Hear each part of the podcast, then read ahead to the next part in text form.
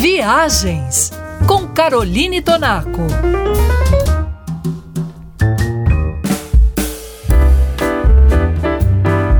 Resoluções de ano novo são muitas. De todos os tipos e com os mais variados objetivos e metas, em geral são relacionadas com a melhoria da qualidade de vida. Parar de beber ou fumar, controlar o peso, passar mais tempo com a família, viajar para conhecer novos lugares são apenas alguns exemplos.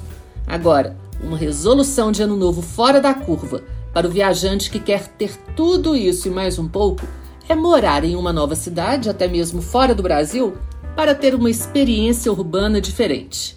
E como acontece em toda virada de ano, a revista britânica The Economist publicou o ranking das melhores 10 cidades do mundo para se viver.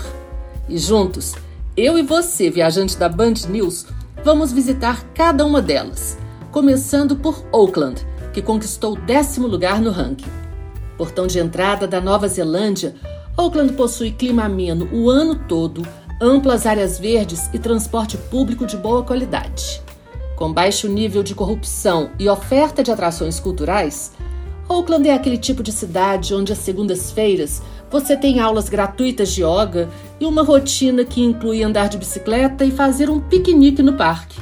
Ou radicalizar e subir um dos 53 vulcões que rodeiam a cidade.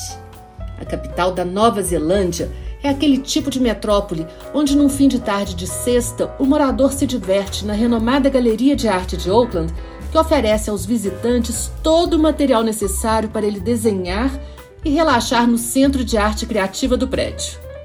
E com boa gastronomia e produção de vinhos brancos de sucesso, Auckland é aquele tipo de cidade que a gente visita e tem vontade de ficar por lá.